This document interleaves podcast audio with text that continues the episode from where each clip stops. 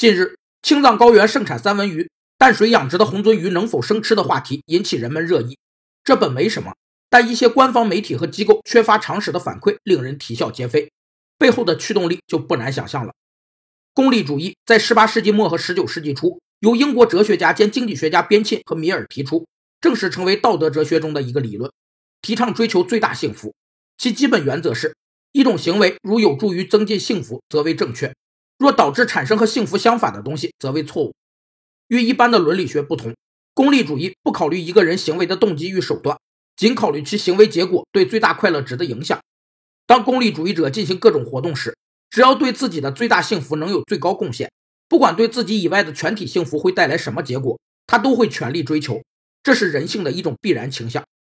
一条普通的红鳟鱼，让央视财经官微、大青海网官微、山东出入境检疫检验部门纷纷突破了知识和道德的下限。